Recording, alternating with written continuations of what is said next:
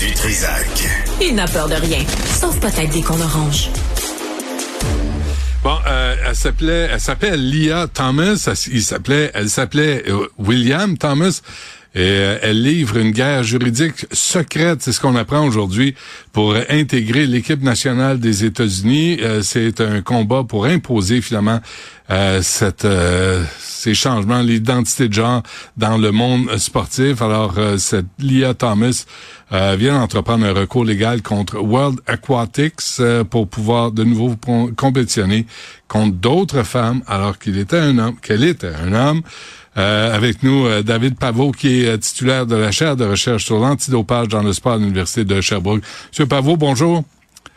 Bonjour. J'essaie d'être clair, tu sais, j'essaie d'être simple, puis j'ai, j'ai moi j'ai de la misère. Là, c'est là, Lia Thomas, là, euh, première athlète trans à avoir gagné une compétition universitaire à National Collegiate Athletic Association.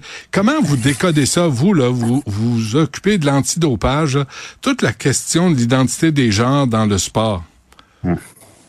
Mais c'est une question qui se pose euh, au Canada, mais qui se pose euh, généralement dans le monde. Qu'est-ce qu'on fait avec les transgenres, les personnes qui euh, bah, la, la, question de, de, la transidentité dans le sport se pose principalement pour les hommes qui, euh, qui, qui, deviennent des femmes et non pas pour les femmes qui deviennent des hommes, puisqu'au niveau des résultats, c'est moins problématique. Ouais. C'est une grande question. Hein. On a eu des questions aussi, une autre question différente concernant les, les intersexes, les hyperandrogynes, mais ça c'est une autre question. C'est pas des gens qui transigent vers un autre sexe, c'est des gens qui naissent avec des anomalies chromosomiques. Bon, ça c'est en train d'être réglé.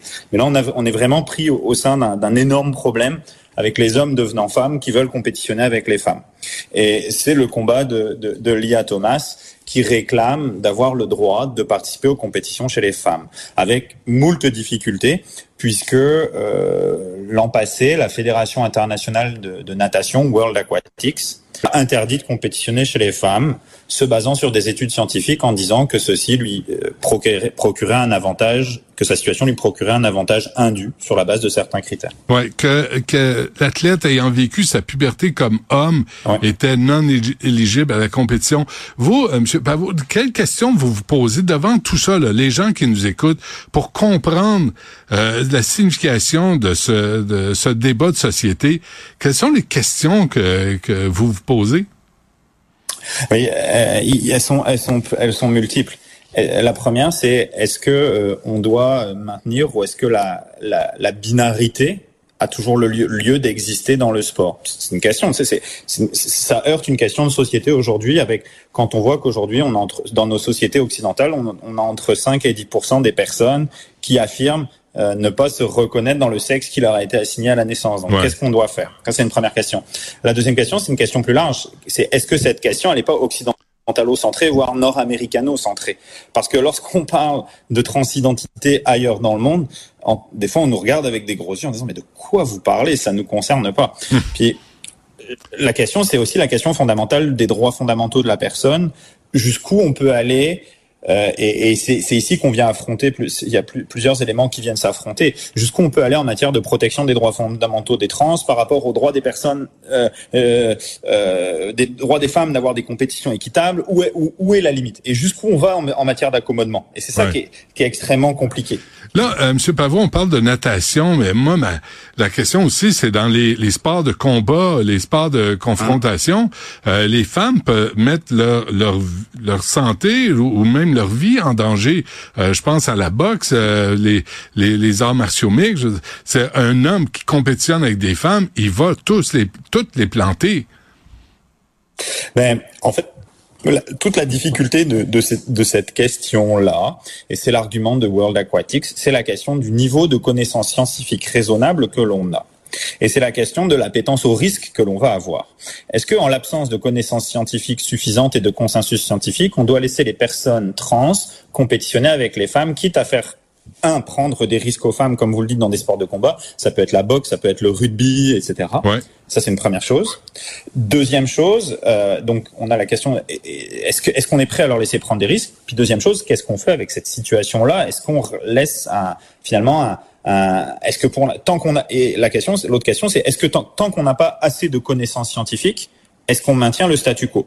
Et l'argument de, de World Aquatics, il n'est pas fou. Ils ont fait produire des études scientifiques, puis ils disent que l'IA, que pas sur Lia Thomas, de manière globale, que les personnes trans qui ont vécu leur puberté peuvent avoir un avantage compétitif. Lia Thomas, pour l'instant, dans les classements mondiaux, elle est dans le bas fond là. Hein. C'est pas un danger pour la médaille olympique, mais ce que disent les études scientifiques, ils disent que ça crée un avantage. Ce que dit World, World Aquatics et qui a été très critiqué pour ce qu'ils ont dit, ils ont dit nous, on va faire une compétition homme, une compétition femme, et puis dans les compétitions qu'on organise nous-mêmes, eh bien, on va faire une, une, une, une, catégorie transgenre. Très critiquée parce qu'on dit on va créer une catégorie pour 5 à 10% de la population en Occident. Donc ces gens-là, ils vont avoir des médailles au championnat du monde, alors qu'il y a moins de compét il y a moins de, de compétition ah entre guillemets. Euh, vous avez, vous avez là, le problème, c'est aux Olympiques. Vous avez mentionné le rugby, là. Là, je vois bien que euh, vous êtes d'origine européenne. Parlez-nous pas de rugby, là. Parlez-nous, sacrez-nous patient le rugby. Personne ne regarde ça. Mais c'est un sport. Non, non, mais j'aime beaucoup le rugby. C'est pas vrai, c'est des blagues, là. Mais il y a le hockey, là. Il y a la ligue, la, ligue féminine, là, qui vient d'être lancée. Hein? Et la question, ils sont, les, les, gens sont en train de se la poser. Et ça se résume. Est-ce qu'on peut parler de concurrence déloyale? Mais, vous savez, c'est ça en fait. L'idée c'est que moi, le, le, point de le point en fait c'est que où en sont les connaissances scientifiques? Moi, je suis, je suis juriste de formation, hein, je suis professeur de droit, je suis pas, euh, je suis pas scientifique, je, enfin, je, viens pas des sciences de la vie. Mais si on a mon point, moi, mon argument, c'est qu'à partir du moment où on a suffisamment de connaissances en sciences de la vie, pour dire qu'il y a un avantage ou pas et qu'il y a un danger ou pas. Il y a deux questions. La première question, à mon avis, c'est le danger. Est-ce qu'il y a un danger physique pour les autres compétiteurs? Ça, c'est la première chose. C'est un principe du sport. Euh, les autres compétiteurs acceptent un risque raisonnable en jouant au hockey. Voilà. Deuxième chose, est-ce que il y a un avantage indu, et ça c'est l'argument de World Athletics vis-à-vis de, de Lia Thomas, du fait qu'elle ait vécu sa puberté et elle soit aujourd'hui, euh, elle, elle ambitionne aujourd'hui de compétitionner dans les femmes. Et ces deux balises-là, doivent fonder la décision. S'il y a des études scientifiques euh, qui sont admises, qui ont été révisées par les pairs pour nous dire il y a un risque, il y a un avantage, ben là il y a, il y a une limite rouge. Il y a des il y a des il y a des disciplines, euh, je pense en équitation par exemple, où c'est pas nécessaire, où c'est des c'est des, des il y a même pas de catégorie homme-femme. Mhm. Les cavaliers et les cavalières sont sur des chevaux et puis peu importe leur identité, on s'en fiche. Tu sais, il n'y a pas d'avantage, il n'y a pas de danger, allons-y. Il y a d'autres catégories dans lesquelles c'est plus problématique. Mais euh, vous, Monsieur Pavot, là, vous vous concentrez sur l'antidopage. Ma question est très simple. Est-ce que d'emblée euh, une athlète trans est dopée? Non. Non, du dopage, c'est euh, du dopage. Alors c'est, euh, je vais vous répondre par par une tautologie, mais après vous allez comprendre. Du dopage, c'est prendre ou tenter de prendre, grosso modo, hein, une substance qui est sur la qui est sur la liste des substances des substances interdites. Ouais. En, en, en l'occurrence, les les athlètes qui, qui qui font qui sont trans, ils prennent certaines substances pour leur transition ils doivent demander des autorisations qui leur sont données par les fédérations. C'est pas un enjeu, okay. mais c'est pas du dopage dans le sens où elles ne s'administrent pas une substance pour compétitionner. C'est ça. Ce, ce sera jamais sanctionné comme du dopage. Mais les hormones, euh, mais les, mais toutes les hormones qu'une qu'une athlète trans prend, euh, ça, ça tombe pas dans la catégorie dopage. Non, alors on va affiner un petit peu l'élément. En fait, une athlète trans, elle génère. En fait, le problème c'est le taux de testostérone qui euh, naturellement pour Lia Thomas est produit, est, est présent dans son corps. C'est ça le problème. Elle ne prend pas de testostérone provenant de sources externes à son corps. C'est ça qui est interdit. Ça va être de l'administration de testostérone recombinée en laboratoire, blabla, des mhm. pilules, etc. Tout mhm. ça. Donc c'est pas du dopage pour cette raison-là. Mais effectivement, euh, si on prend euh, des, des, substances qui nous permettent d'augmenter notre taux de testostérone, c'est un problème. Elle, dans le cadre de, la, de sa transition, c'est pas ce qui se passe. Est-ce que, à l'inverse, une femme euh, qui transitionne, qui de, euh, peut, euh, grâce au dopage, peut compétitionner contre contre des hommes. Est-ce que ça se voit ça? Alors elle peut, elle peut compétitionner, mais on n'a pas. Il y a des exemples. Hein, il, y a, il y a une athlète, une athlète un joueur de tennis qui est sponsorisé par Nike d'ailleurs, mais qui est dans le bas fond du classement. Je veux dire, il n'y a pas là. Il y a pas les. Même s'ils prennent des substances destinées qui, qui pourraient éventuellement améliorer leur performance. Euh, un, ils ont des autorisations pour les prendre dans le cadre d'un traitement médical, et de deux, c'est c'est pas une ça n'a pas de conséquences sur l'équité dans le sport parce que transiger d'une femme vers un homme, il y a des capacités physiques intrinsèques qui font que les trans les trans de femmes vers hommes ne sont pas des dangers pour la compétition. Ouais. Euh, en même temps, là, je sais que c'est hypothétique ce que je vous pose comme question, Monsieur Pavot, là, mais euh, si c'était l'inverse, si les, parce que là, on, là, il y a des hommes qui débarquent, euh, des hommes qui ont grandi hommes, qui débarquent dans des compétitions contre des femmes. Mais c'était l'inverse hein? qui posait euh, cette question-là à l'avantage des personnes qui avaient euh, qui avaient transitionné. Est-ce qu'on l'aurait, ce débat de société-là? J'ai l'impression qu'on laisse aller parce qu'encore une fois, on piétine les droits des femmes à travers le monde, euh, en Occident pareil, et, on se dit, oh non, c'est des droits fondamentaux, mais c'est quand même les femmes qui subissent les contre-coups de ça. C'est l'argument euh, des, des, de bon nombre d'athlètes femmes et de défenseurs des droits des athlètes femmes, effectivement, en disant que euh, sous l'autel de l'accommodement, on, on, vient, on vient bafouer leurs droits. Qu'est-ce que vous en pensez? C'est une question qui est difficile. Moi, vous savez, moi, moi je, suis, euh, je, je pense qu'il faut mettre ça dans une démarche scientifique et de connaissances scientifiques. À partir du moment où il y a des spécialistes de sciences de la vie qui nous disent il y a un avantage indu ou un danger pour la personne, ok, on arrête. Hmm. Dans d'autres cas, s'il n'y a pas d'avantage, si on nous démontre qu'il n'y a pas d'avantage indu, ben, c'est pas voler les compétitions. Je pense que c'est ça. Ce qui doit guider la décision, c'est l'état des connaissances scientifiques. Et c'est ce qu'a fait World Athletics pour ne pas permettre à Laia Thomas de compétitionner avec les femmes.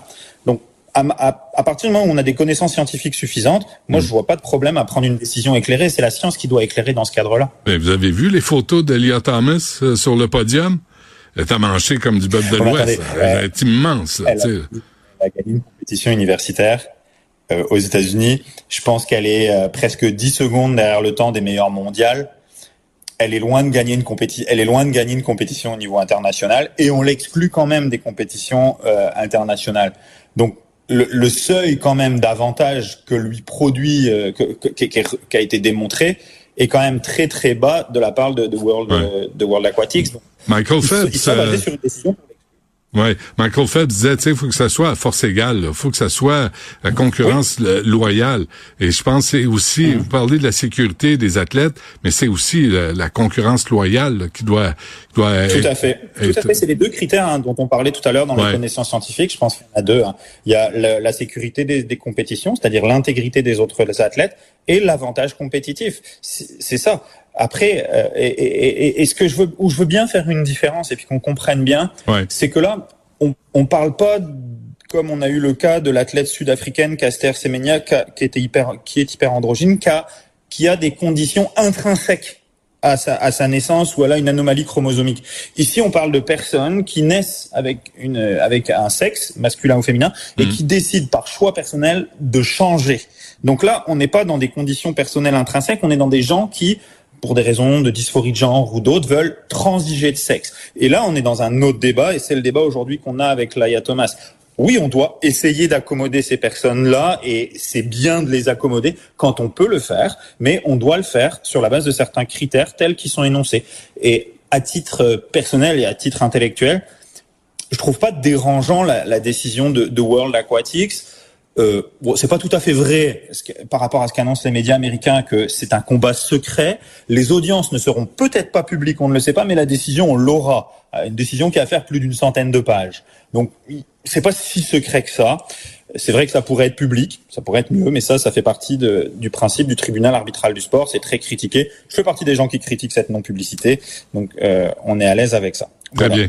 Euh, David Pavot, euh, titulaire de la chaire de recherche sur l'antidopage dans le sport à l'Université de Sherbrooke. Un gros merci à vous. À la prochaine. Merci. Au revoir.